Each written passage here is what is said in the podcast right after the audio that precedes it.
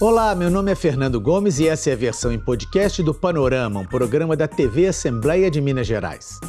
O comércio eletrônico brasileiro movimentou 628 bilhões de reais nos últimos sete anos.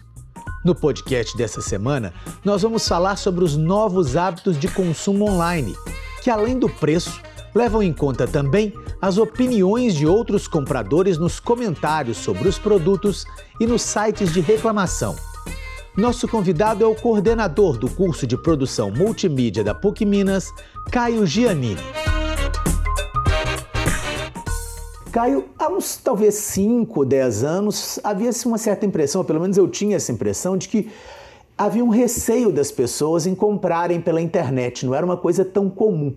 De um tempo para cá, especialmente depois da pandemia, parece que esse receio diminuiu, acabou, não sei me dizer. É uma impressão correta? É isso mesmo que está acontecendo? É isso mesmo que está acontecendo. Desde o começo dos anos 2000, as pessoas com a popularização da internet, a banda larga, a disponibilidade de conexão por dispositivos móveis, isso tem feito gradativamente com que as pessoas comprem mais, com maior frequência e às vezes aumentando o ticket médio das suas compras. Então você começa comprando com uma coisinha baratinha para ver se chega, para ver se é aquilo mesmo, e aí vai aumentando à medida que a coisa, que, que, que a sua intimidade com a internet aumenta. A gente teve um, um aumento muito é, grande e forte em função da pandemia, então ela mudou uma série de hábitos, uma série de dinâmicas sociais e uma delas foi isso da, da forma com que a gente compra as coisas. Né? A gente passou a comprar mais é, e em maior volume e em maior, com maior comprometimento financeiro pela internet. A questão da segurança, a questão da segurança teria um pouco a ver com esse receio, seja a segurança do produto chegar, seja a segurança de você estar tá dando dados e meios de pagamento ali para uma. não é para uma pessoa física, né? É uma coisa à distância. É uma percepção de confiança e de é, confiabilidade, de, de que a, a, transação vai se concretizar. E isso vai deixando as pessoas mais confortáveis à medida em que as experiências vão sendo positivas. Então você faz uma compra hoje numa determinada loja e aí chega tudo direitinho, o pagamento foi ok. Aí na semana que vem você descobre uma outra loja, experimenta e assim sucessivamente. À medida em que o tempo vai passando, você vai desenvolvendo uma relação mais confortável com esse processo. Eu acho que isso vai, é, isso acontece de uma maneira transversal na sociedade, em todas as faixas etárias, em todos os estratos sociais. Muita gente presta atenção nesses sites de reclamação e também nos comentários de outras pessoas que fizeram compras daquele produto. Você acredita que isso seja útil ou que acaba confundindo às vezes a cabeça do consumidor com tanta informação? Olha, tem o risco de causar essa confusão, mas o consumidor ele está entrando em processos de compra que vão considerar muito essa história da prova social. Num contexto anterior à internet, você pedia conselhos a parentes, amigos próximos, eventualmente na própria loja, né? Você está lá na gôndola do supermercado com aquele tanto de molho de tomate e você não sabe qual que é o melhor. Se tem uma senhorinha que parece ser mais experiente, uma melhor cozinheira, você vai pedir a opinião dela. É, só que você tem que dar a sorte de encontrar essa senhorinha uhum. lá no supermercado e ela está afim de conversar com você. No digital, essa senhorinha deixou a opinião dela há dois meses e você hoje pode ver essa opinião e pode saber o que, que ela achou e o que, que outras várias pessoas acharam. Então, essa dinâmica de busca por uma prova social para saber se o produto é entregue, se o produto é de qualidade, às vezes uma foto, um vídeo de alguém usando o produto, aqueles reviews e etc., aquilo ajuda bastante o usuário, o consumidor, a tomar sua decisão. Claro, quanto mais informação a gente pode ficar, é, né, se sentir afogado nesse, nesse mar de informações e demorar um pouco mais para tomar a decisão, mas eventualmente vai ser uma decisão mais fundamentada, porque pessoas como você falaram das suas experiências com aquele produto. É, não é ninguém fazendo uma propaganda, vamos dizer assim. Né? Exatamente, né? isso hum. tem um peso muito diferente, né? É, a gente enxerga que a pessoa que fez aquele review, que fez aquele comentário, comentário, ela investiu, ela, ela pagou por aquilo. Então a opinião dela tende a ser mais autêntica e espontânea do que quando você contrata uma celebridade para falar do, do produto. Como é que você vê esse acesso de pessoas a sites no exterior, que muitas vezes também não permitem reclamação, tem se há um problema, a dificuldade para troca é muito grande. Como é que você analisa todo esse contexto aí da compra de sites pelo, do exterior? Há um desejo do consumidor de ter acesso a todas as coisas que ele vê Então ele vê nos filmes as roupas, ele vê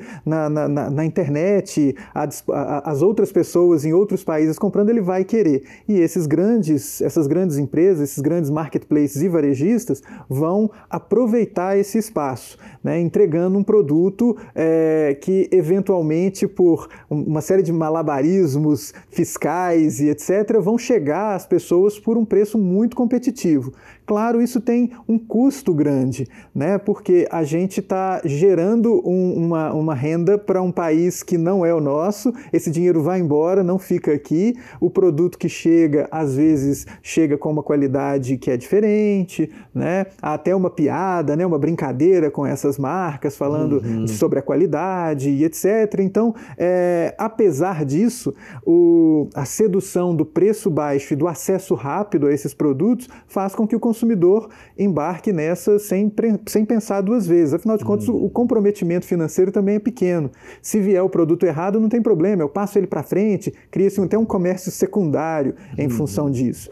É, mas óbvio que isso tem uma consequência. Não há uma arrecadação no nosso país, então o dinheiro não fica aqui, ele não volta para políticas sociais e políticas de desenvolvimento da nossa sociedade, isso fica complexo também. E uhum. essas empresas, elas vendem de um jeito que, obviamente, né, né, existem equipes e equipes de pessoas pensando em como que nós vamos explorar esse, essa brechinha da lei que existe aqui para a gente pagar menos imposto. Isso não acontece só com empresas é, estrangeiras. Hum. Empresas nacionais também, a gente tem equipes de, de pessoas pensando em como que eu vou mudar a embalagem do bombom para ele não ser mais chamado bombom e eu ter que reduzir o pagamento uhum. do imposto. Então, isso acontece ali também, eles estão aproveitando isso. Né? E a gente precisa consumir, a gente precisa se vestir, a gente precisa se alimentar, a gente precisa né, dos equipamentos que a gente usa.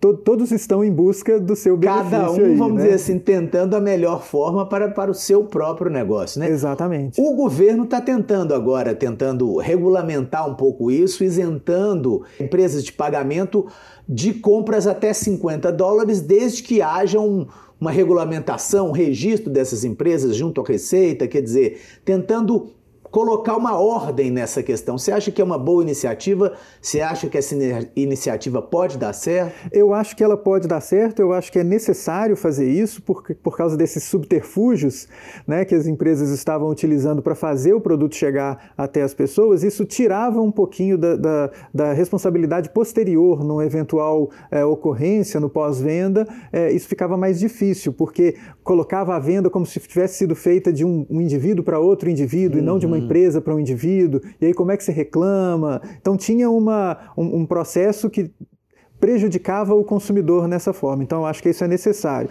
Mas eu vejo que, para além disso, é importante que se desenvolvam políticas para incentivar que empresas nacionais atuem dessa mesma forma. Porque aí você é, estimula o crescimento da economia e o dinheiro ficando aqui no nosso país, ao invés de ter que vir de outros lugares. Então, desenvolvimento da indústria aqui e de, das, das empresas varejistas aqui no nosso país. Uma outra questão agora, virando um pouquinho a página para um pequeno vendedor brasileiro, para alguém que tem uma pequena loja, um pequeno comércio, alguma coisa numa cidade pequena, numa cidade grande, que seja, que queira entrar na internet e fazer vendas online.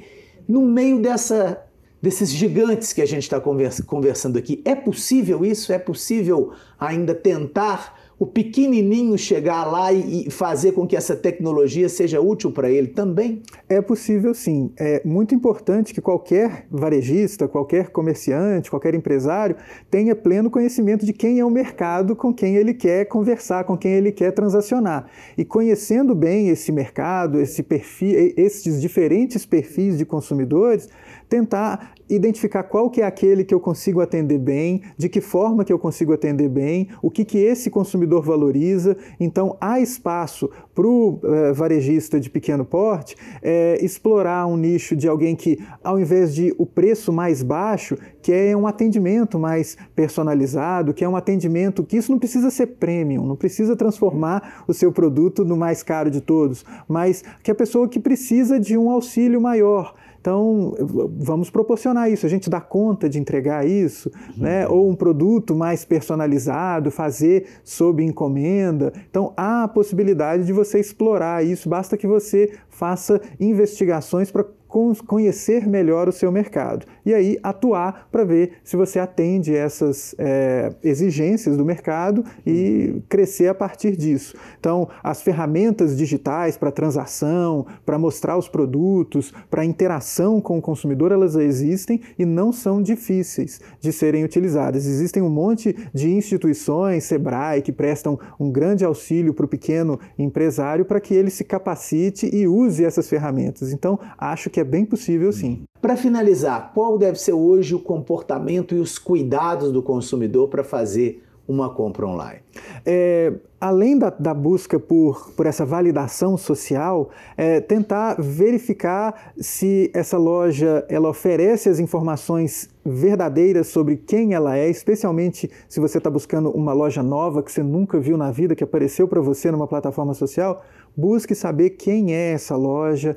É, não é difícil você achar o CNPJ dessa loja e fazer uma consulta para ver se existe alguma coisa pendente com relação àquilo. É, existem serviços especializados nessa história de review de consumidor e atendimento. Né? É uma outra coisa que o empresário precisa ficar ligado, plataformas como o Reclame Aqui, que elas, ok, não são controladas pela empresa, mas elas são entidades terceiras que vão colocar ali um balcão de reclamações para quem está se sentindo lesado. Então, o consumidor que está querendo conhecer melhor uma empresa, vai lá no Reclame Aqui e vê as pessoas no passado já reclamaram dessa uhum. loja? Ela responde? Qual que é o problema mais frequente? Será que eu topo esse risco? Eu assumo esse risco? Como é que a gente pode ver isso? Então, buscar esse tipo de validação é bacana, além daquelas recomendações clássicas. Verificar se a conexão é segura, se o meio de pagamento, como é que ele funciona, é, prestar atenção nesses sinais visuais que aparecem no site,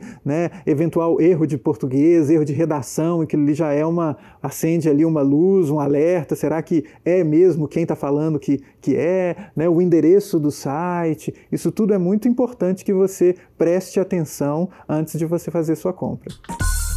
Esse foi o podcast do Panorama, um programa da TV Assembleia de Minas.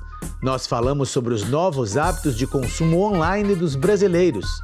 Você pode assistir a versão completa dessa entrevista no portal da Assembleia almg.gov.br TV. Apresentação Fernando Gomes. Produção Marcela Rocha. Edição Leonora Malar e edição de áudio Jean Miranda. Muito obrigado pela audiência e até nosso próximo programa.